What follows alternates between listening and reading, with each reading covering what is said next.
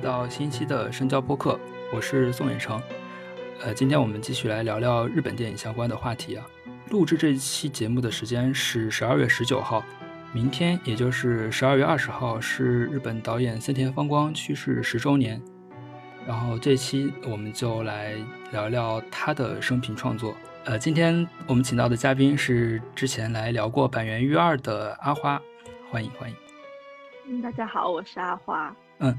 呃，森田芳光呢，我个人觉得他是一个典型的作品大于本人的一个导演。他最广为人知的作品，就比如说《失乐园》，然后像八十年代引起轰动的《家族游戏》，还有《其后》。但实际上，他整个导演生涯大概只导了二十七部长片，所以说他是一个产量非常高的一个导演。但是我们如果就是考察他的作品的话，会发现他跟包括金村昌平啊、大岛主这些作者类的导演比起来，他其实更像是一个电影匠人吧。就比如说我们现在衡量一个导演的作者性，有一个很重要的依据，就是看他是不是在自己创作剧本。但是森田芳光呢，他他拍的东西题材可以说是五花八门。然后他的美学风格，包括具体的表达方式，也很难说有一种连贯性吧。当然，这也和整个日本电影界的状况有关系。就是，嗯，在制片厂体系崩溃之后，电影公司为了呃回本，所以可能选择一些比较稳妥的电影制作方式，就比如说是原作改编啊这样的。所以原原创也是一个风险很大的一个事情。这样的一个大环境下，所以导致了森田芳光他可能他自己的作品主要是以改编为主，但实际上，呃，我们再回顾他的创作履历的话，会发现其实如果把他的作品群放在八九十年代文化论的这样的一个语境下，其实他本人的风格或者说他本人的一些经历还是非常立体的。呃，森田芳光呢，他出生于一九五零年。是属于典型的战后婴儿潮的一代，这一代人有一个共同点吧，就是凡是上过大学的，基本上都参加过学生运动。我们可以算一下，他出生于五零年，上大学大概也就是六八六九年。这两年其实不单单是像欧洲，其实在日本也爆发了非常大规模的学生运动嘛。然后森田芳光他上的是日本大学艺术学部，呃，当时也是全共斗的。主要战场之一。进入新千年之后，拍了一部电影叫《南方大作战》，讲的是一个无政府主义者人到中年的一个故事。可能他在拍这个《南方大作战》的时候，多多少少也会回想起自己年轻时候的一些经历吧。就是他，因为他是在那个日本大学艺术学部的放送学科，然后他也是靠拍学生。短片起家的，因为当时刚好是，呃，八毫米运动啊，包括一些学生独立制作是非常流行的。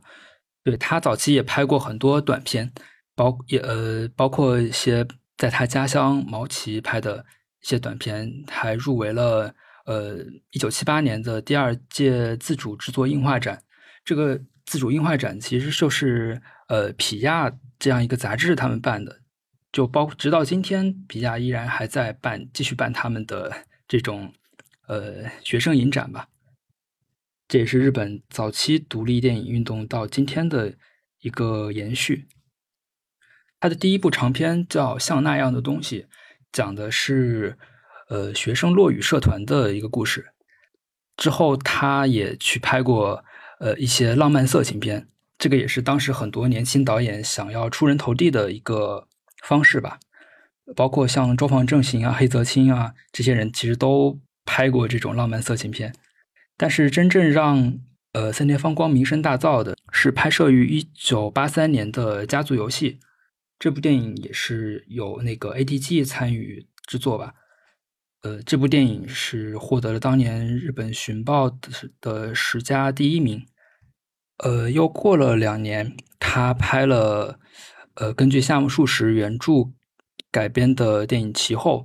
这部电影依然拿到了当年的寻报第一。所以说，其实森田芳光的起点是非常高的。但是到了一九八九年，他改编了几本巴娜娜的厨房，这部电影就是评价非常差，包括当时其实整个日本电影创作环境，呃，以及日本经济当时都在走下坡路吧，所以，呃，森田芳光是在当时是有一段时间是离开了日本电影界，他甚至是想去当一名职业的呃赛马评论员。他在一九九二年拍过《未来的回忆》之后，是有四年就没有拍电影。期间就是专门给那些赛马杂志撰稿，写一些赛马评论。但是到一九九六年，他重新回到电影界，拍了《春天情书》。这部电影也是他呃口碑非常好的一部片子。有一个小花絮，就是他之所以想拍《春天情书》，就是因为他在。呃，为了获取那些禁马情报的时候，接触到了电脑上的一些通信软件这些东西，所以他以此为灵感吧，就是创作了《春天情书》。呃，到之后呢，他就还是保持着一个比较高的拍片频率吧，但是也基本上都是改编，呃，就是根据当时比较大热的一些文学作品做一些改编。包括一九九七年的《失乐园》，当时在日本票房仅次于仅次于《幽灵公主》，在全社会范围内引起了巨大的轰动。他的最后一部作品是一部反映铁道宅的电影。这部作品拍完没多久，他就去世了。他在他大学是在日本艺术大学读的嘛，然后他本来是应该是读的是跟播音相关，电视播音。之类的，应该是放送学，就是他不是读的直接读的导演，他其实算是一个就是自我发展型导演，就是也不是那么对口的，就是科班的学习。然后他是他他是在就是嗯七八年的时候拍了那一个一个短片，就进了呃现在叫 Pure。是电影节嘛，就是呃关注日年轻年轻导演、新人导演的一个电影节的。他就呃七八年的时候，他是进了这个电影节之后，他就遇见了《讯报》的一个评论家，他就是通过这一次的比，就这一次电影节，然后进入到了就是电影圈，就打开了电影圈的人脉吧。然后他当时是直接把这个短片就拿去给了角川的呃社长角川春树。给他看了，然后角川春树就跟他讲说，嗯，还行吧，挺好的。那你他说你等你拍完了三十五毫米的片子，你再来给我看。然后后来他还真的就拍出来了，而且他是自己集资拍出来的。他他家里面是做那个开饭馆的，就是呃，应该是比较高级的那种料亭，在在涩谷。哦，对，然后他应该小时候 他家里面应该是挺有钱的，就是。不缺钱的那种，他就自己集资把这个片子拍出来了。然后那个时候他找到了，嗯，当时是也是角川的角川，呃，公司里面的一个制片人叫袁正仁，哈拉马萨多。然后找到了他，然后就把这个片子给他说：“我拍了一个片子，你帮我发吧。”就是他当时拍的就是像那样的东西，就是那第那第一部。对，然后袁真人就。他可能也不把他当回事儿吧，就是你又是个学生，你之前也没拍过什么东西，你就来我面前就说说，我有个片子，你要帮我，我你要帮我，我帮你发行。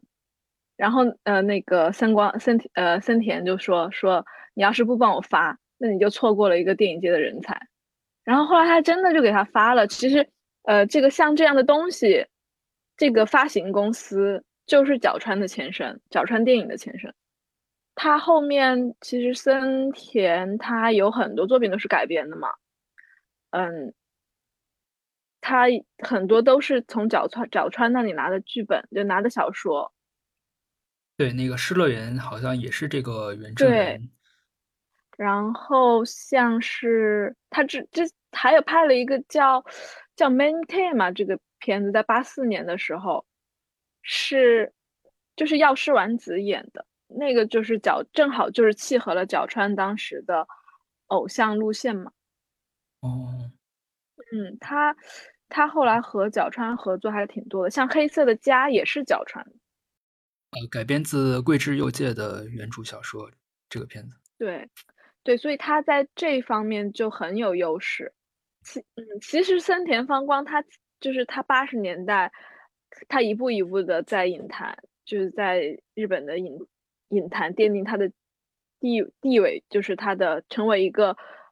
电影作作者的那个路程，其实是契合了角川起来，就一步一步的起来的那一个，正好是同一个时期发生的事情，也是日本电影就是以前的那五大厂，他们就逐渐的没有那么的。呃，已经失去了以前的那些优势，然后就是新的新的一批势力，从就是新的一批势力出现的这个趋势，也正好在同一个时期。其实你考察森田芳光的创作履历的话，其实他和日本电影界整个的这种潮流的变化是关系非常紧密的。嗯，其实像二零。进入二十一世纪之后，他有一个那有一部我很喜欢的，就是《宛如阿修罗》，因为呃，他的原原作是向田邦子嘛。其实这个是其实是电视的剧本，因为向田邦子一直都是给呃写电视的，写那个家庭剧的、家庭电视剧的、家庭题材电视剧的一个作那个作作家嘛。对，呃，前两年失之愈和拍那个《海街日记》的时候。当时就很多人提起说，所谓的四姐妹电影嘛，就除了像《海街日记》，还有就包括呃古崎润一郎原作的那个《戏雪》，金石川石川昆拍过，然后还有就是那个森田芳光的这部《宛如阿修罗》，讲的也是一个四姐妹的故事吧。但是我会觉得，呃，森田芳光，我我个人会更喜欢森田芳光对于就这几部电影里面。对于女性的描写，我是最喜欢森森田芳光的。嗯，古奇润一郎我们就不说了。古奇润一郎就是他，就是想象审美嘛，就是你是带有一个观赏，就是那种美的享受。我竟然看了这么多森田的，我还在想，其实他虽然风格很多变，但是他观察人的这个视角非常的独特。就是，嗯，我觉得宛如阿修罗是在他。他这个人的视角，就是森田的视角和香田邦子的视角是契合的，就是他可以去观察到人，特别是女性的那种，呃，隐藏在表面下的那种情欲，就是我不知道“情欲”这个词表呃准不准确，就是日语里面有个词叫做叫做“人阴根塞”，你你肯定知道，就是人人人的那种人的臭味，人间臭。对人间臭，我觉得他他的作品里面，从他的第一部就是像这样的东西，到家族游戏，然后再就是拉下来一看，我觉得他都是有这个的。我觉得他抓这个抓的很准。然后在阿修罗里面，就是对于女性的那种描写，特别我印象很深的是他写那个，他说，嗯，你看一个女女人，她有多久没有就是没有就是谈恋爱或者跟男人。就是谈，就是陷入一段恋情，你就看他的脚跟。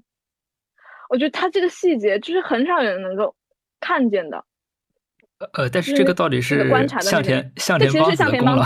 是向田向田邦子的功劳。就我觉得他们这是契合的。哦，还有就是鸡蛋，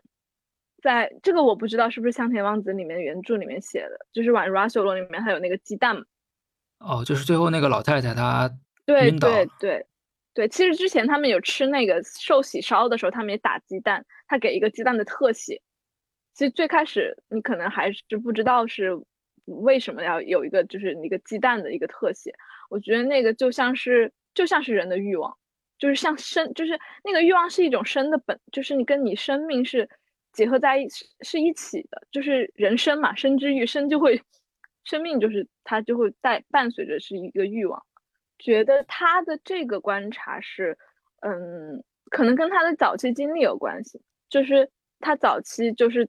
他小时候是在料亭长大的嘛，他就见了很多，他会见到一些嗯名人，就是名流、政客，或者是嗯歌舞伎的名家，他们带着艺伎，或者是他们在店里面吃饭的时候那种酒后的欢愉，他小时候是看在眼里面的。哦，就等于说他是从小就把人卸下体面之后的那种丑态百出给尽收眼底了。可以说是丑态，也可以说是，就是很真实的前前后后都会有看，就很真实的一种状态。他他有说过一句话，就是人也就是体面而已，人所有的东西都是这个体面有体面和不体面两。我的理解是他他说的人就是体面而已，就是他这个体面是包含了体面和不体面。其实，在《蓝色假期》这一部片子里面，这个片子是一部非我我觉得是一部非常低气压的片子。以至于他前面我就觉得没有，没什么感，没什么情感，就一直其实他的情感都是非常非常一个低气压的一个基调嘛。但是里面那个医生，他就是一个非常，他又必须要克制自己的欲望，但是他又，就是就是他克制不住，就总是会冒起冒出来一些，就这些东西，我觉得他抓的是很很准。就是刚听你那样说，我觉得其后其实他这个故事的主题跟你刚刚说的其实挺像的。从森田的作品来看，他确实是有一种很朴素的人本主义情节在里面，这可能也是六八年留给他的精神遗产。他在《蓝色假期》之后拍摄了根据夏目漱石原作改编的《其后》，这部电影的主角依然是松田优作，他饰演的是一位富家公子，叫长井代助。他与小林薰饰演的平冈长次郎是大学时代的好友，他们俩同时爱上了一个叫三千代的女生。但代助或许是为了一种道德自满，选择去促成平冈和三千代结婚。但是平冈和三千代的婚后生活并不幸福。首先，他本人事业很不顺，而且还不停的在外面寻花问柳。直到这个时候，代柱，也就是松田优作演的那个人，才渐渐意识到自己当初的举动纯粹只是为了满足一种虚幻的牺牲精神。夏目漱石或者说森田芳光在这里都隐含了一种批判。也就是信奉某种虚无的道德标准，其实是一种资产阶级知识分子的自恋行为，而他们所推崇的，实际上是片中给了好几次特写的那块匾额，上面写的是“成者天之道也”，也就是说，你得遵循你自己的内心。呃，夏目漱石的原著也好，然后四田芳光的电影改编也好，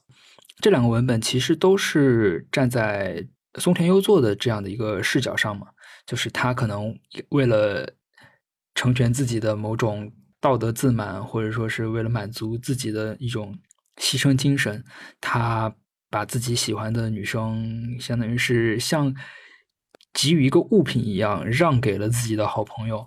到最后又为这个事情而后悔，直到被逐出家门啊之类的。但是这两个文本其实本质上都还是站在松田优作的这样的一个视角嘛。但是其实我这次看。我发现，如果我们把视角放在松田优作喜欢的那个女生，也就是三千代的身上，你会发现，其实三千代她的命运真的是要悲惨、悲惨许多吧。首先，他是为了投奔自己的哥哥，从乡下到了东京。到了东京之后，他喜欢，就是他喜欢松田优作，但是，他喜欢的那个人却因为。某种他自己也不能理解的原因，然后让自己和他的朋友最后在一起了。然后三天在他他在那个书中，呃，以及在电影中，他自己有说，他自己之所以选择和小林薰饰演的那个人结婚，其实是有一种报复，也就是复仇的心态在里面嘛。对，他也其实也不是说因为自己真的喜欢小林薰什么的，所以才跟。小林薰结婚，就是他们在婚后就没有没有孩子，然后小林薰也是事业上很不成功，呃，不仅事业上不成功，反倒在外面寻花问柳。然后三千代他本人的呃家人也是因为在日俄战争时期，因为不正确的投资吧，然后相当于是家人那边也是很靠不住的，所以你看他。这个人物从父母啊、兄长啊、朋友啊、恋人，他相当于是被周围一切的人给抛弃掉的一个人。所以，如果是站在今天的角度在看这个作品的话，我觉得其实三千代是更适合当主角的一个人，而不是 虽虽然呃夏目漱石他自己写这个东西，他多少有点自己的影子在里面吧，但是实际上呃我们。站在今天的视角看那个故事的话，你会发现，其实其实最痛苦的应该还是那个三千代吧。他在这个故事里面，虽然是承受了最多的痛苦，但是他感觉是依然是被当做一个物品来对待吧。首先，他是呃为了满足男主角，也就是松田优作个人道德的一个物件，一个牺牲品，然后就像被当做物品一样，从一个人那里让到让渡给另一个人，就是自始至终，他都处于一种被被围猎的一个状态。被周围的 男性给围猎的一个状态，然后几乎都没有什么主体性的体体现吧。嗯，然后整个故事感觉就是也充满了 当时的资产阶级男性知识分子的一种一厢情愿。你说到你说到就是嗯这个主体性嘛，其实让妻这个事情，我觉得可能在夏目漱石以及之后。就那个时期，还是像那个，我就想到古奇润一郎，他就自己就做过这样的事情。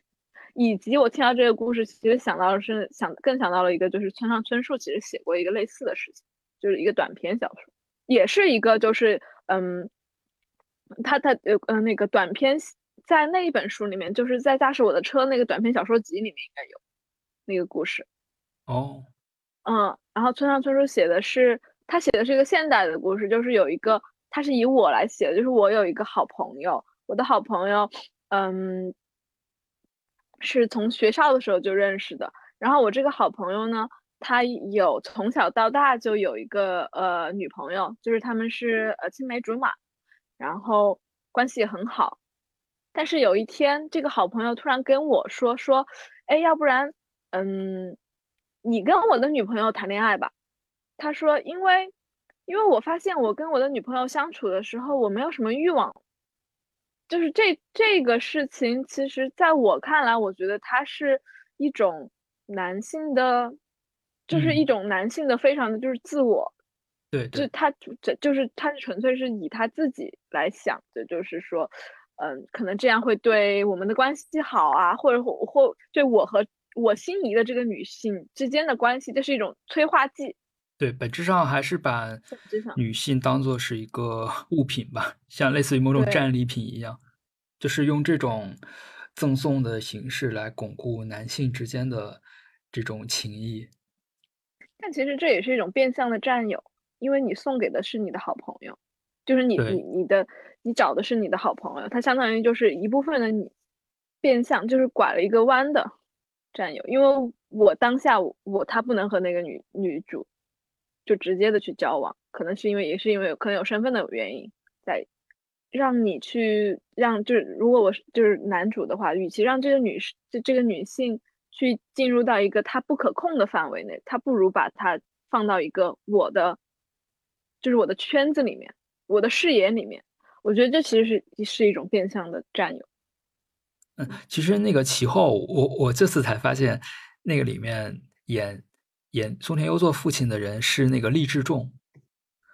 我就觉得非常，我就不知道这是不是森田芳光的恶趣味啊？因为我们知道，在小津安二郎的电影里面，励志重一直都是一个嫁女儿的父亲嘛。然后他在这个其后里面演的是一个一直一直想嫁儿子的一个父亲，一直劝说儿子出去相亲的一个父亲，就觉得励志重在电影里面永远是一个操心儿女婚事的这样的一个形象。其后这个片子，它讲的它故事发生的时代是，呃，日本明治时期嘛，准确的说应该是一九，呃，一九零八年左右。因为片子里面其实提到的有当时发生的真实事件，就比如说是，呃，一九零八年意大利的地震，还有当时的日唐事件，就是日本唐朝，他当时是因为贿赂议员，所以爆发了丑闻吧。然后这些。当时的真实事件都反映在了作品里面，呃，其实这个可能是跟当时，呃，夏目漱石在报纸上连载有关系吧，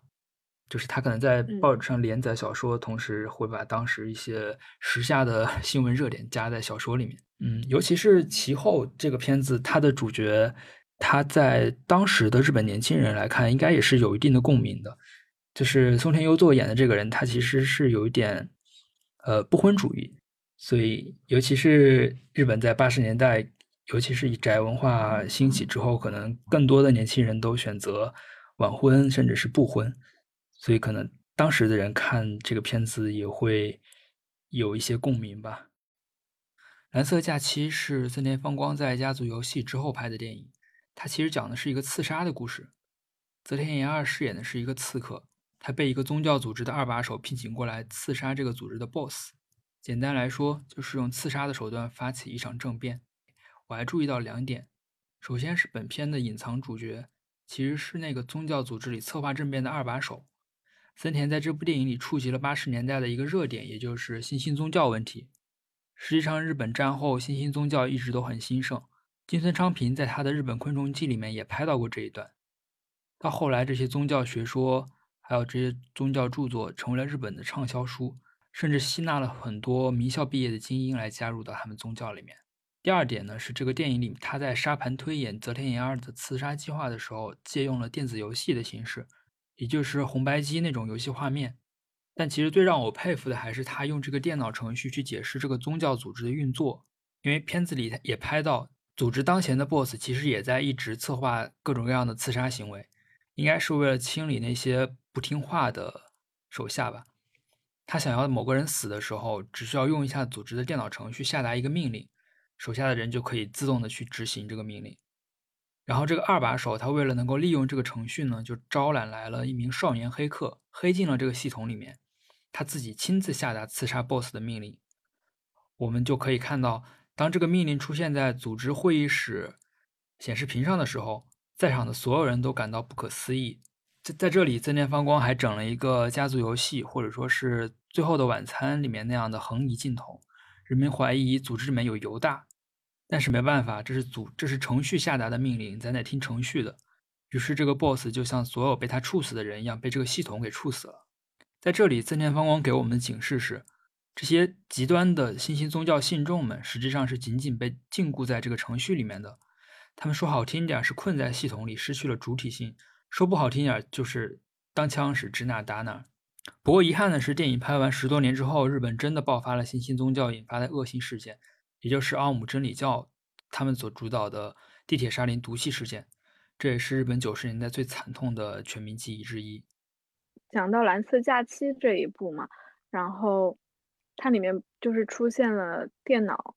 就是电脑程序对人的控制。就是影迷可能知道更多的是他拍的那个《春天情书》啊，其实直到新千年之后，那个岩井俊二他还在类似于是呃学习这种，对对对，莉莉周里面还在学 习或者说是应用这样的一种形式吧。就是其实我觉得，在那个以电影这种媒介如何去表现，就是手机互联网通讯这种方式，其实还是。呃，可能困扰很多导演的一个问题吧。不仅仅是《春天情书》，其实森田芳光一直都很新潮，非常关心时下流行的新技术、新媒介，包括前面提到的《蓝色假期》里面引用电脑程序和电子游戏。不过，他对于大众传媒的直接批判，主要体现在2002年的那部呃《模仿犯》里面。这部片其实讲的是剧场型犯罪。今天我们应该对这个东西已经不陌生了。首先，A C G 里面就有很多类似的题材，比如说《攻壳》，包括《死亡笔记》里面也出现了很多新闻媒介的介入嘛。那《死亡笔记》里面的那些场景，其实很多都跟《模仿犯》里面几乎一模一样。简单来说，就是当下这个大众传媒发达、流量至上的社会中，很多严肃的议题都被娱乐给消解了。一方面，犯罪者享受这种被万人瞩目的感觉，然后我们作为看客。前一秒还在关注犯罪声明的直播，下一秒又开始被各种商业广告狂轰滥炸。其实大概也就是娱乐至死想表达的那个意思。因为据说森田芳光他受美国传播学大咖麦克卢汉很多启发，所以他其实一直都很清楚大众传媒对社会的一些影响。不过虽然说电影是二零零二年拍完的，但其实他的原作是宫部美雪在九十年代就写好了。他的直接触动是九五年的那两起灾难，然后书也写的很厚很厚，内容也远远不只是电影里面所讲的那些，所以宫木美雪本人其实对这部电影颇有微词，他在试映会上看到一半就中途退场了。但其实就这部片来说，也可以看作森田芳光本人对于后九五时代的一个回应吧。你看森田的电影，你有关注到他其实里面拍吃饭的场景特别的有特有意思。家族游戏应该是最有名的一横，就是直接大家都坐在一边吃饭，然后老师坐在最中最中间。其实他那个开篇也是，他开篇是拍了他们家里面四个人吃饭的特写。其实那个家族游戏，它应该是最后的一场戏，也是在餐桌上嘛。最后，他们对对他们最后甚至是把餐桌当成了一个战场，就是大家在吃着吃着，大家就在那个桌子边上就殴打在一起，东西对对，然后东西也就变得一团一团乱。嗯嗯，我觉得他就是借助呃。吃饭的这样的一个场景嘛，呈现了日常生活崩溃的一个状况。关于八十年代，森田芳光也有一部叫《未来的回忆》，专门去回溯这十年。这部片是为了纪念东宝成立六十周年的一部献礼片。原作者是《哆啦 A 梦》的作者藤子 F 不二雄，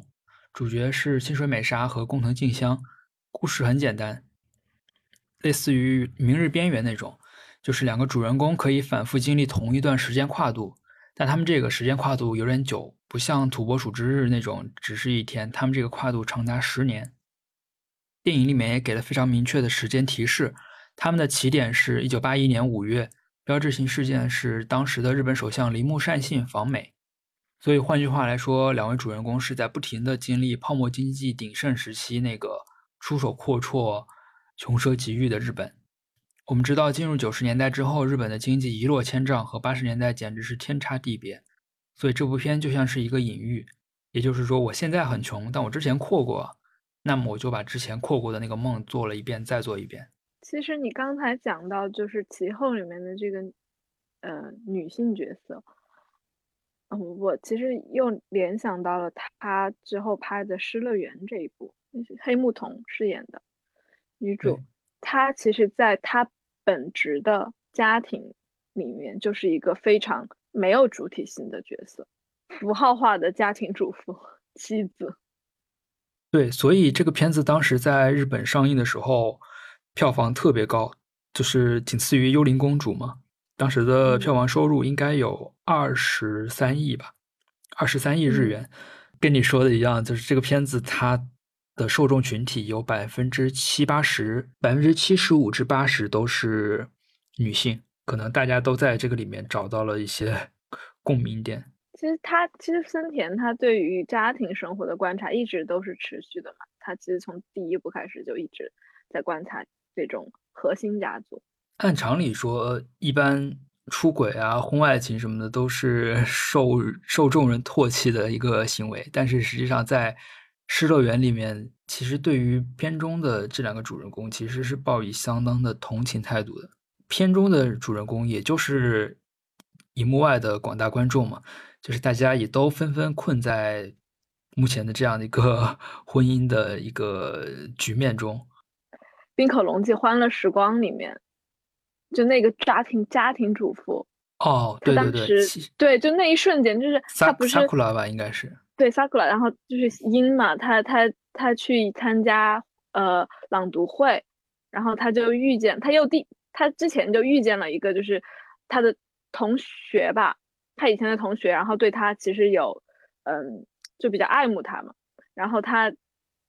在第二他在那个读书会就朋友的读书会的活动上再次遇到那个男男生的男性的时候，他就一下就跳上了电车，就搭上了跟他同一辆电车。但是你说他，他是喜欢那个男性吗？他也不喜欢，他就是想要打破日常生活的这个禁锢，就是那个是就是他的他的主体性，他就想要去通过这个方式去寻找自己的主体性。尤其是就像《失乐园》里面那个林子，她跟她的当医生的那个丈夫一开始也是呃相亲结婚嘛，然后可能也一直也都没有什么爱情的存在，就是这样在一起过着日子。嗯。但是他可能就是碰到，呃，伊索广司饰演的九木之后，然后两人就陷入了爱情，然后他们最后选择了一种非常极端的方式吧，想想要让自己的就是想让双方之间的这种情感可以永续的存在下去。所以从这个意义上来说，《失乐园》讲了一个非常古典主义的自杀。因为在日本，其实殉情也好，情死也好，是有非常悠久的历史的。比如说，新浪潮导演小田正浩也曾拍过一部叫做《心中天王岛》，讲的也是一对情侣的自杀行为。嗯，我想说的就是日本的传，日本日语里面就是情死不叫心中吗？对对，心中。对，从日本的很早的传统的文艺作品里面就有。就有这个，呃，故事，就是它有点像，我觉得甚至它可以称为一个 类型，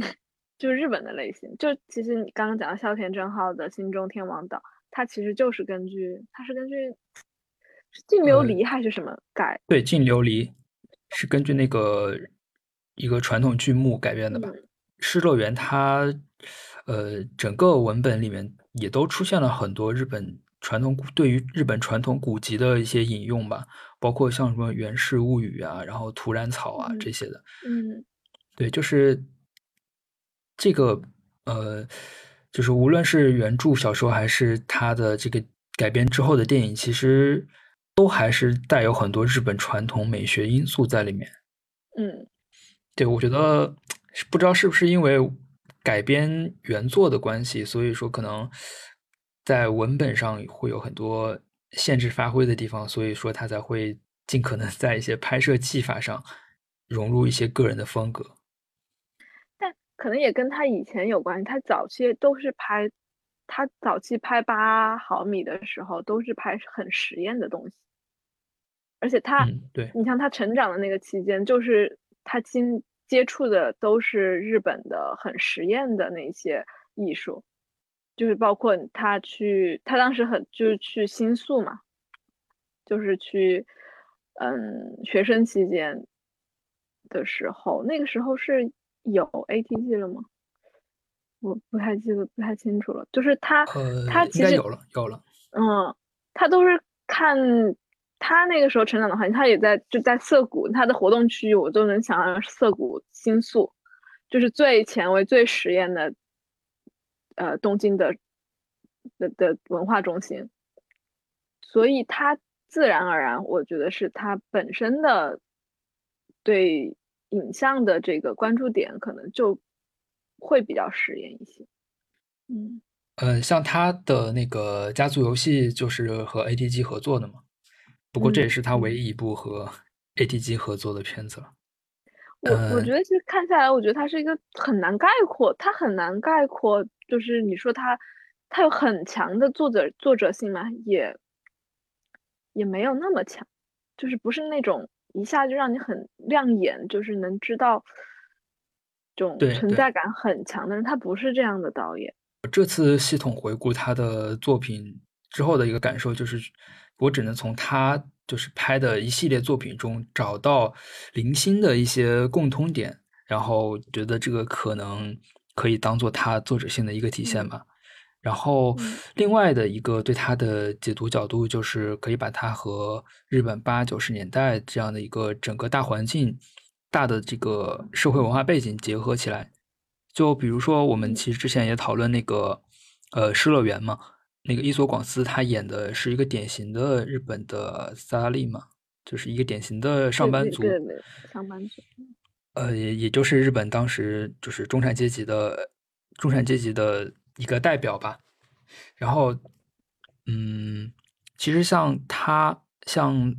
他拍的很多片子的主人公，其实都是像九牧一样的普通的上班族，除了《失乐园》里面，其他的像包括。呃，《春天情书》里面那那野圣阳演的那个人，其实也是一个小上班族嘛。然后他在二零一零年拍了一部，呃，芥雅人主演的《武士的家用账》，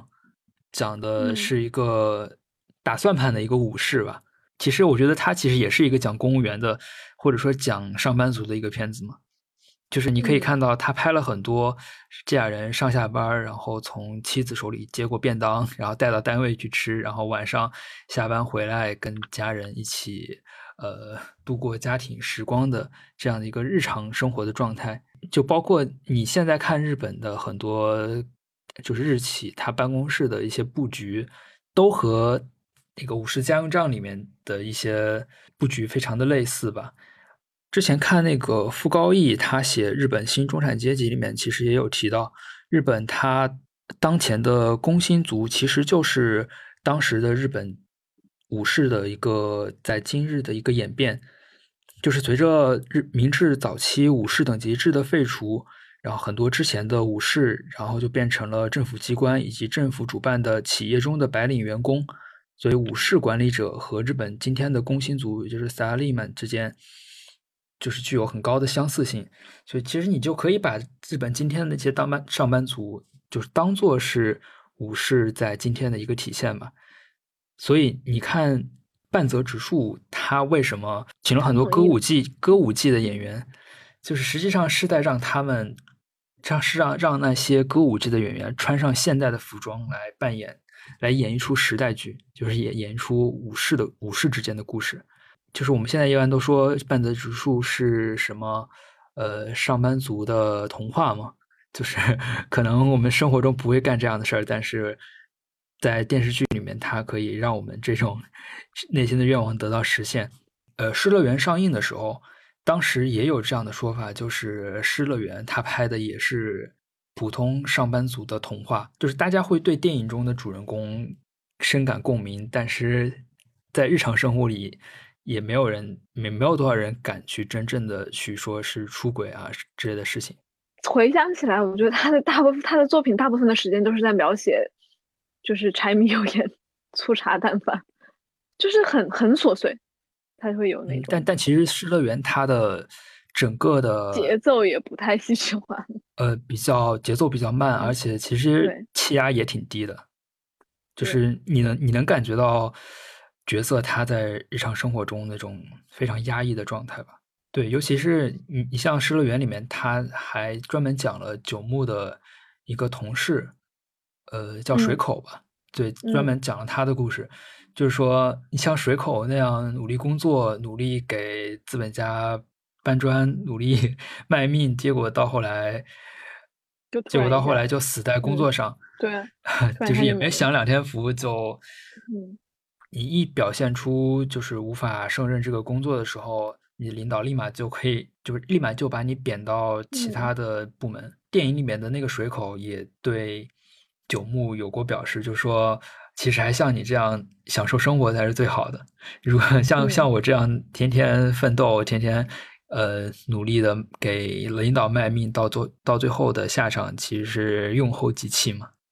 这 不就是现在像我们现在的打工人吗？对，其实我觉得他的电影，我们现在看真的是呃很契合当下的，就是对对对对，尤其是八八九十年代的日本和今天我们处的这个环境吧，有很多类似的地方的。呃，家族游戏 也是很搞笑，就是我们最近不是不让补课了吗？在外面也补课，关上门谁也不知道。对啊，所以可能家庭教师之后也会慢慢普及起来吧。你你有看过他后来那个殷景祥的版本吗？他拍了一个电视剧，就记得一点，就是因为电影里面他们是住在一个类似于填海造陆的一个高级住宅街住宅区里面，宋田优作去他们家还得坐船什么的。嗯，是在一个典型的团地的一个一栋公寓楼里面，但是到了。剧版的家族游戏里面，他们是一家人住在是一户建里面，就是他们的居住空间是产生了变化。啊、呃，可能因为年份不一样了，现在其实没有什么，因为团地它后来就已经落寞了嘛，就也不是当时一个新兴的居住的城市景观了。嗯、就是可能多多少少就反映了一些日本他的那种普通家庭他们居家或者说他们居住环境的一种变化吧。其实森森田也有自己写剧本了，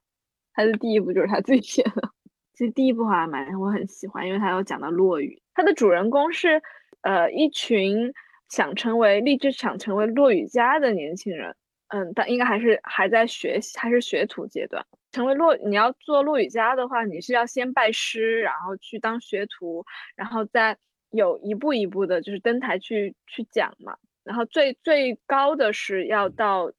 真打，它叫信武器，就是真真就是真实的真打，就是打人的打。你到那一步，就是你可以成为一个独当一面的落雨家，就是你可以去表，就真的是去表演，就相当于出师了。然后他讲，但他讲的是。就是一，相当于就是一群逐梦青年的故事，然后他们想要去推广落雨，然后就会去到团地，然后去讲，跟那个，然后当时团地，呃，就是呃，住团住在团地的都是那些就是呃上班族家庭，就是新的中产家庭嘛，然后他们这个家庭的构造就是丈夫基本上都是呃工薪阶层，然后他们白天都会去上班。然后晚上也会要很晚才回来，然后所以大部分的时间都是只有家庭主妇一个人在家里面。就是这一群逐梦青年，然后他们想要去找到自己的舞台，他们就会去团地里面去宣传，然后去跟家庭主妇去有一些呃交集。哦哦，其实你说的这个，我想起来那个《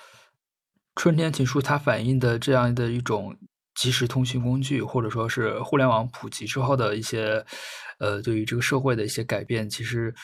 有一点就体现在过去我们可能认为的一些边缘人群，他们也获得了自己的发声渠道了。